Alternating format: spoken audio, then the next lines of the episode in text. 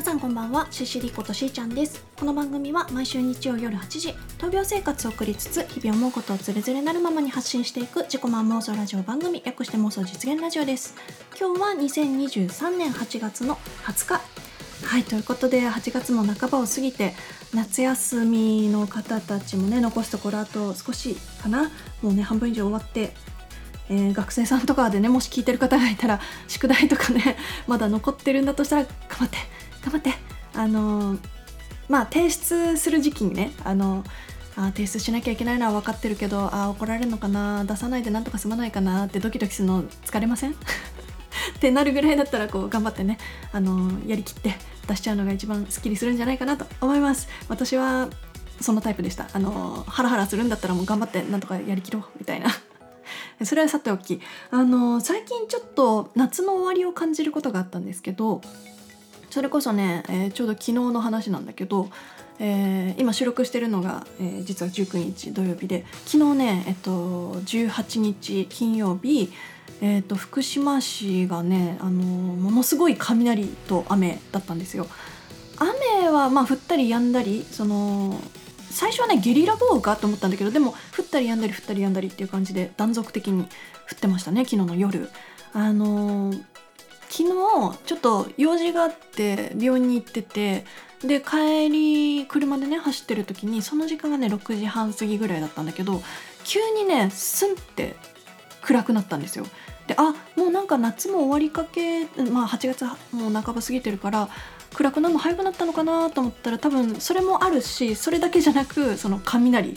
と雨ブワー来たんですよね。私的にはその雷好きなのでテンションは上がったんですけど家帰ってきてニュース見てたらなんか洪水警報みたいなの出てたからえそんなに？と思ってちょっとびっくりしたんですけどはい、皆さんは無事だったでしょうか？あの洗濯物とかさその窓開けっぱなしで出かけちゃったみたいな人いましたかね、まあ、あの福島だけじゃなくてこう各地でねあの台風の影響とかもあるかと思うので皆さんどうぞあのいろいろ注意しながらお過ごしいただければと思います。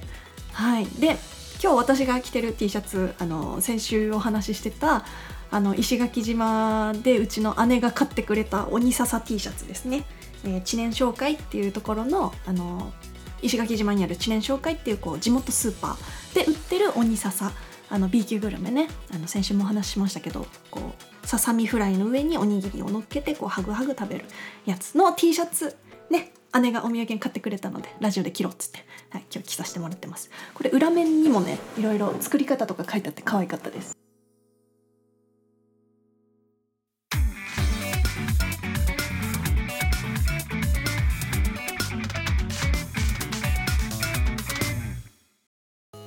はいということで今の動画で見てない人はね何のこっちゃって思ってたかもしれないんですけど今私が着てるその鬼笹 T シャツの裏面にあの何作り方っていうかこう袋をまず取ってそれにささみを入れてソースかけておにぎりをこうドッキングさせてみたいなのが私が着てる T シャツの裏面にねこう書いてあるんですよ。ちょっと可愛いんですよねそれが。私あのこれ買って先週皆さんにこうラジオでねお見せしながら裏面は見てなかったから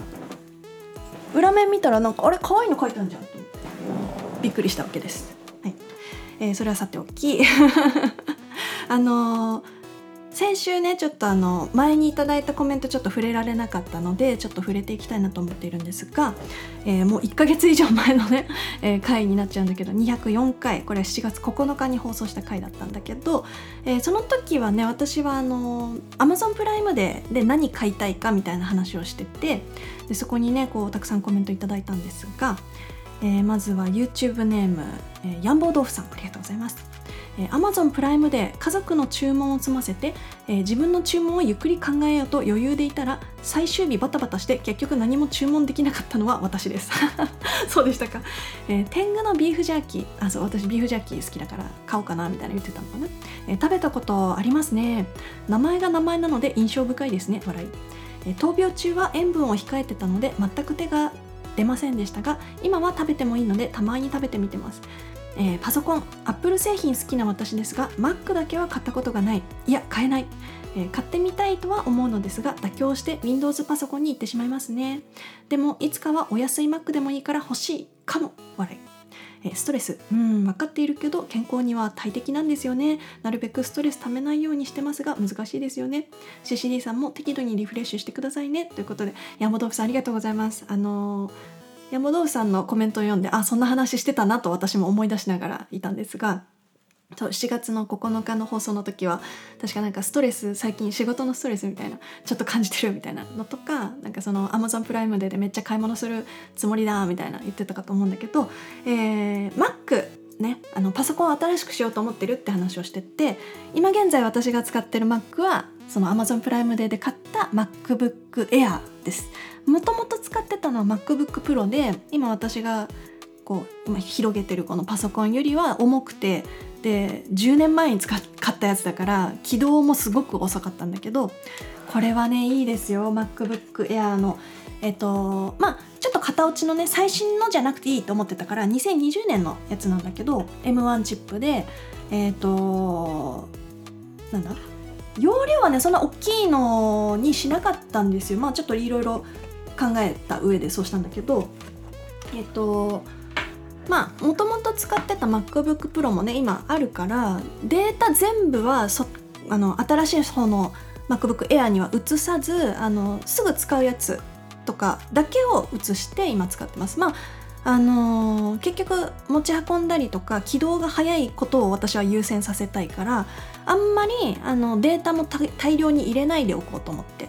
それこそそのライブ活動とかそういう時に一番使うだろうなと思っているのでその持ち運ぶためにね。であのー、たくさんデータが入ってる方のパソコンもまだ使えるは使えるからそっちの方と、まあ、併用しながらやっていこうと思いましてなので、えー、Amazon プライムデーの時その時ね結構安くなりましてえーと、その時13万14万ぐらいのやつが11万ぐらいで買えたかな？はい。お得に買うことができました。でえーと、他にもねこの Mac のことについて、えーと、別の方からもコメントいただいております、えー、YouTube ネーム坂本さんありがとうございます、第125回 CCD の妄想実現ラジオの時に、え、なぜ MacBook の M1 にしなかったのかとコメントを読んでいただいた坂本です、音楽制作ではなくてリモートワークで使用したかったのですね。Excel や PowerPoint は MacOS にもあるけれど Windows と使い勝手が違うので NEC ラビにしたのですね。あそうこれはあの2年2年そうだね。2020年の年末ぐらいに買って2021年のお正月ぐらいに届いた時のその、ま、Windows の NEC ラビ。を買った時にコメントくれた話ですね。でそうその時はそのリモートワークを結構してたからコロナ禍でね、あのー、家でいろいろ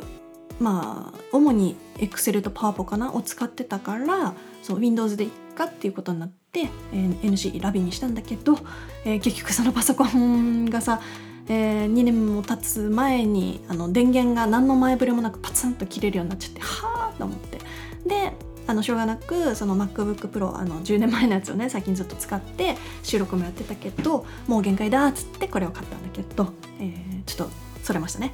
えっ、ー、とでも3年経たないうちに壊れるのはダメですね。その NC ラビがね、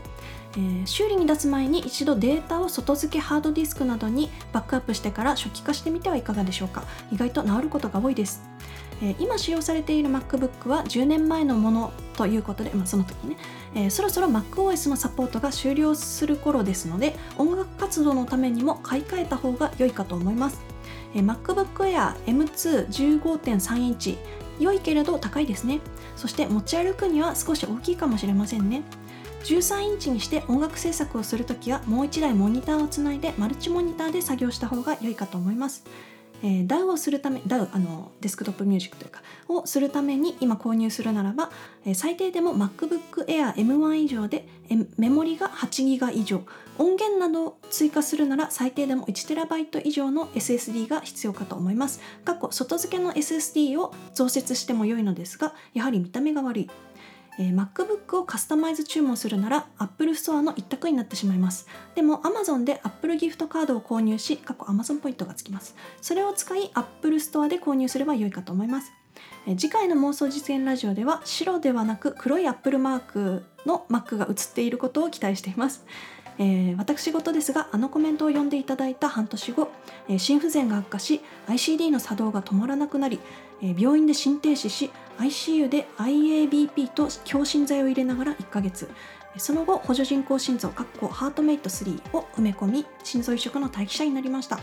5ヶ月の入院でした。その時 MacBook Air M1 の13インチはアマプラーや Netflix を見るにはちょうどいい大きさで良かったです。えー、補助人工心臓を埋め込んで2年経ちましたが CCD さんがバドを埋め込みにしながらの曲作りライブ活動ラジオリモートワークができたなんて改めてすごいなと実感しました。私もオリジナル曲作りたいなということで坂本さんありがとうございました。そして大変だったんですね。あのー前にコメントくれたその半年後にあの ICD っていうそのペースメーカーと,、えーと電気ショックを流す機能がある機械ね。それが作動が止まらなくなったっていうことで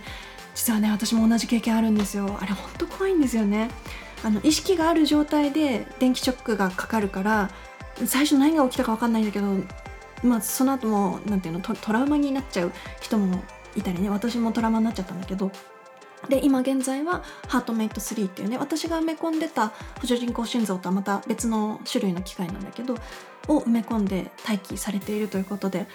ー本当に大変でしたね。あの今現在2年経過したということであのバドを入れてる間の生活ってやっぱりこうずっと平穏に過ごせるっていうことはほとんどなくて私の場合もちょっと再入院とかがねあったりしたんだけどでもこう今現在はそのブリッジ期間って言ってそのその先にねあの心臓移植があるからの期間なので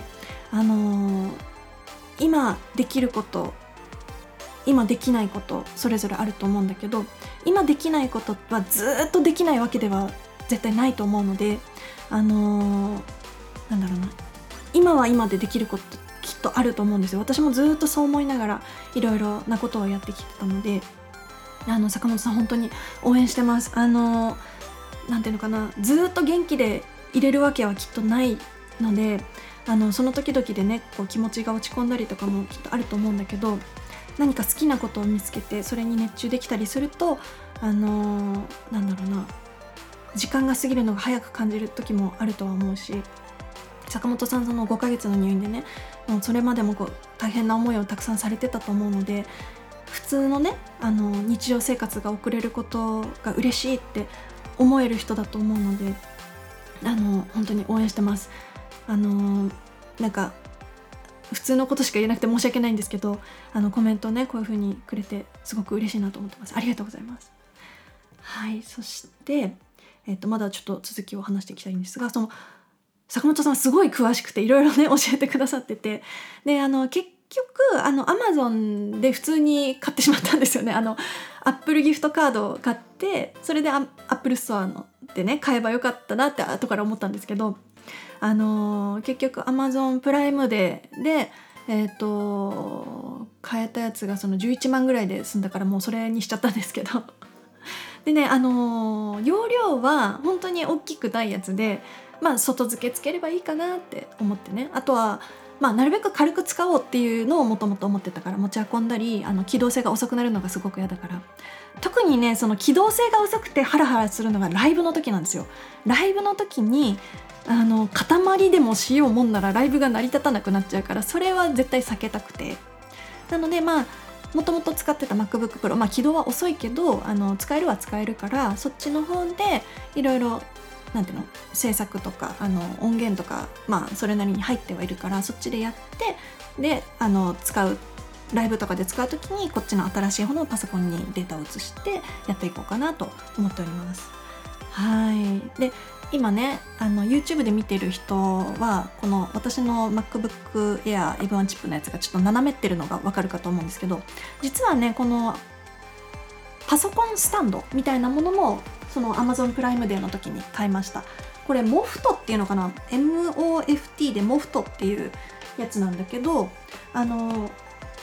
薄っぺらいんだけど薄っぺらくて軽いんだけどしっかりした素材のなんかこう二段調整ができるパソコンスタンドなんですよね。こうパソコンの背面にペタッと貼り付けるタイプなんだけどこれあの折りたためば全然薄いからこのままこうサクッとカバンにしまえちゃうぐらいのパソコンスタンドでこれは持ち運ぶのにめちゃ便利だろうと思ってあの買いましてその時に。安く買えたから。で今こうやって斜めっぽくして斜めらせて作業してますね。でパソコンの筐体の色ね筐体ってこの、え、パソコンの、本体自体の筐体の色はスペースグレーかゴールドかこのシルバーか迷ってシルバーにしました。あのー、スペースグレーもねかっこいいなと思ったし、あのー、せっかくパソコンを新しくするなら使ったことない色ゴールドもいいなって思ったんだけどあのー、なんていうのかな色ってちょっと流行り廃りというかその時々の人気色って変わったりするじゃないですか。でその中でシルバーは多分普遍だろうな。普遍っていうか あの一番スタンダードな色としてこれからも使えるだろうなと思ったのでちょっと待ってね。さっきからこのモフトがさ言うこと聞いてくんない？ちょっと待って。よしよしよし。すいません。パソコンスタンドがささっきからあのパソコンの背面のとこでこう言うこと聞いてくれなくてちゃんと立ち上がらなかったはい、えー、話それましたけど、はい、結局シルバーにしました。で前の MacBookPro と違う部分は、えー、まあ、まず薄さが違うしこの何ていうの？ヘリの部分縁の部分もシャキーンとしてますね。あとバップルマークが鏡？鏡面になりましたね。はいということでここで1曲お聴きください。シシリでのバンドの曲で「Into Me」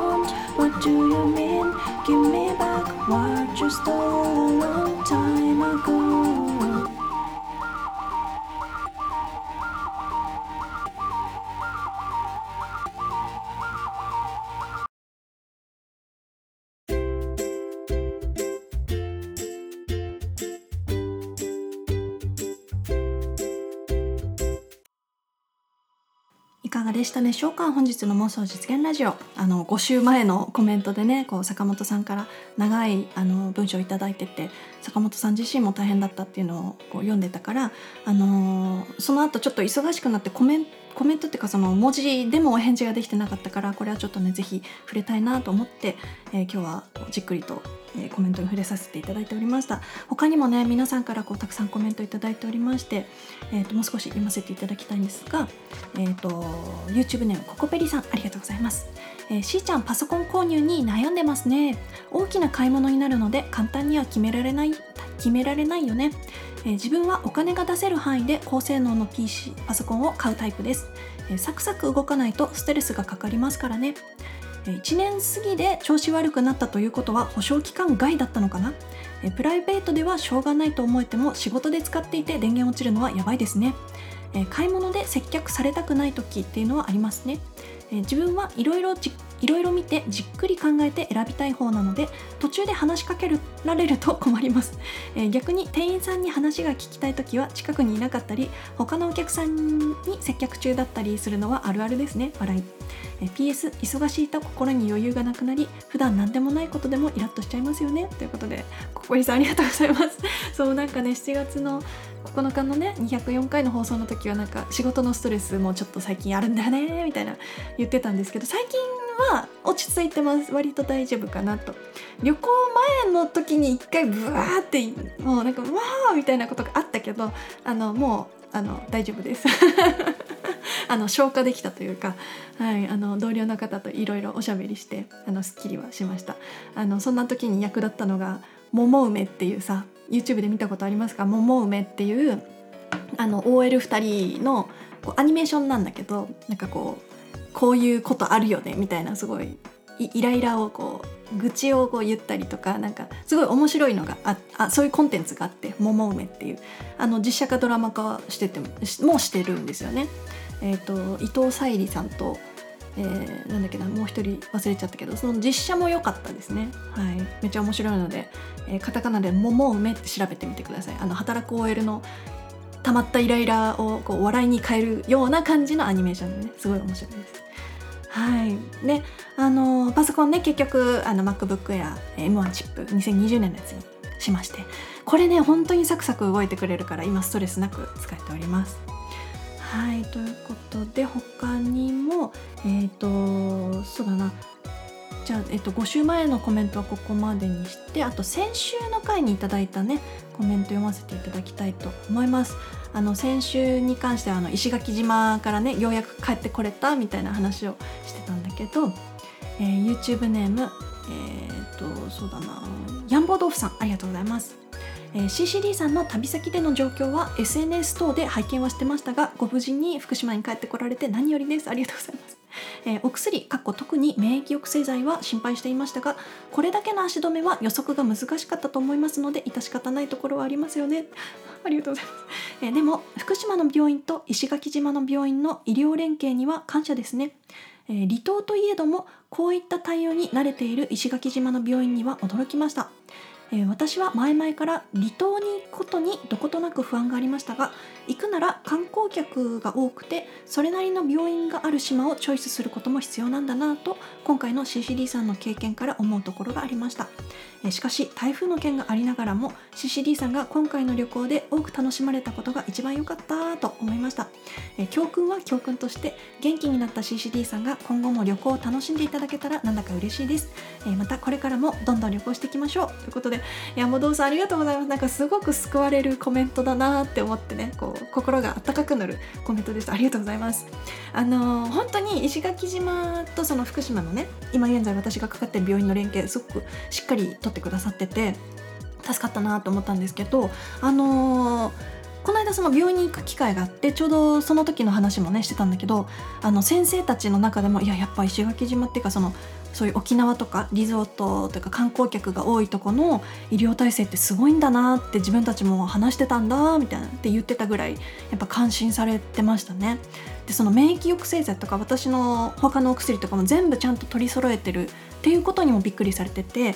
あのー、やっぱりいろんな状況の人がその旅行に訪れるだろうからそういう備えもね薬局さんの方でしてくれてるのって本当にすごいよねみたいな話をあの看護師さんとか先生とか私の間でもねお話ししてて。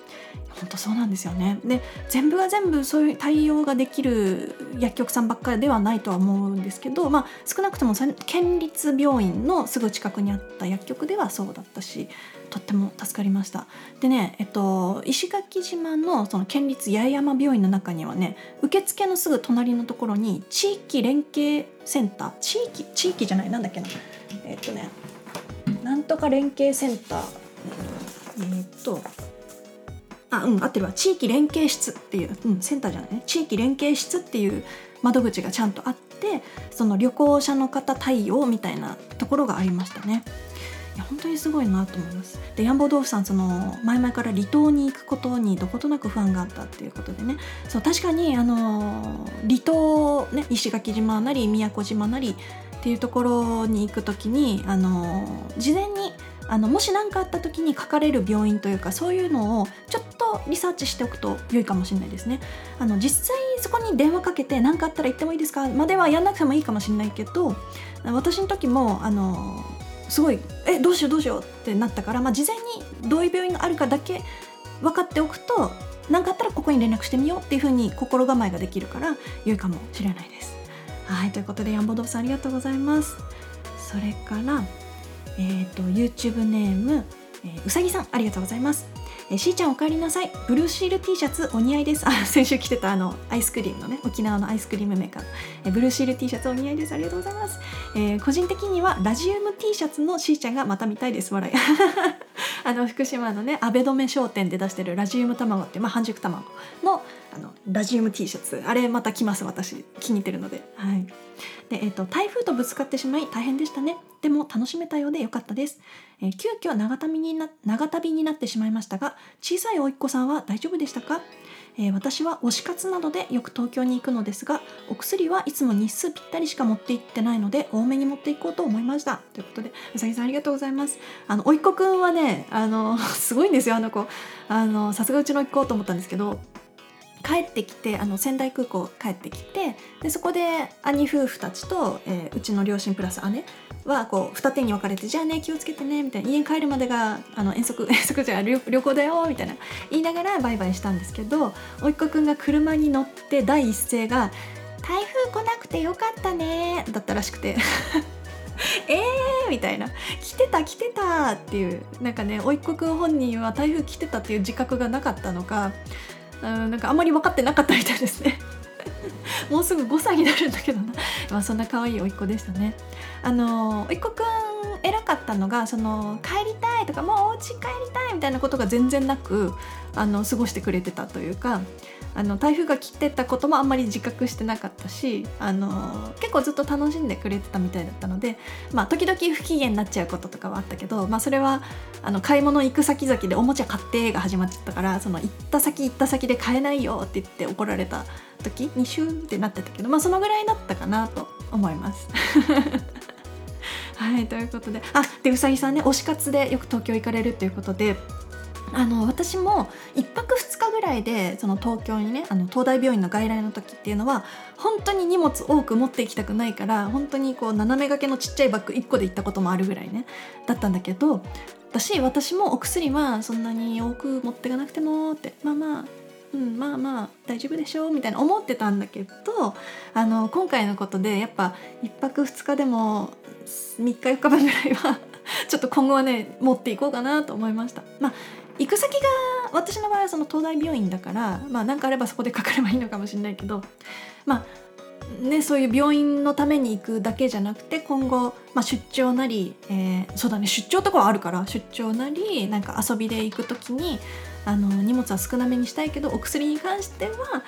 多めに持っていこうかなと思います。うさぎはもねなんかそういう風にしようかなって思ったっていうことではい是非その方が私も良いような気がします。ということでうさぎさんありがとうございます。それから最後に、え YouTube ネームあつしさんありがとうございます、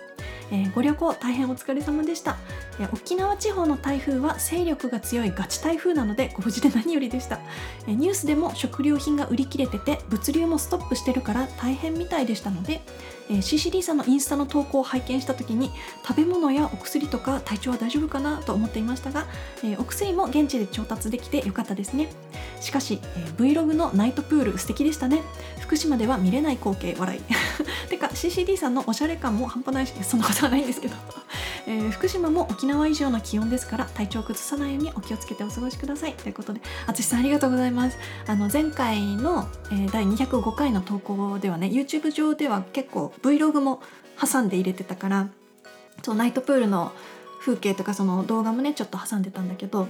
あのー、すごい写真映えするようなねまあ動画でチラッとしか映ってないけどなんかプールに光るボールがいっぱい浮いててさなんかおおっていう感じでしたよね。であのー、あの時着てたような服とかは普段こっちではほとんど着ないやつですね。あの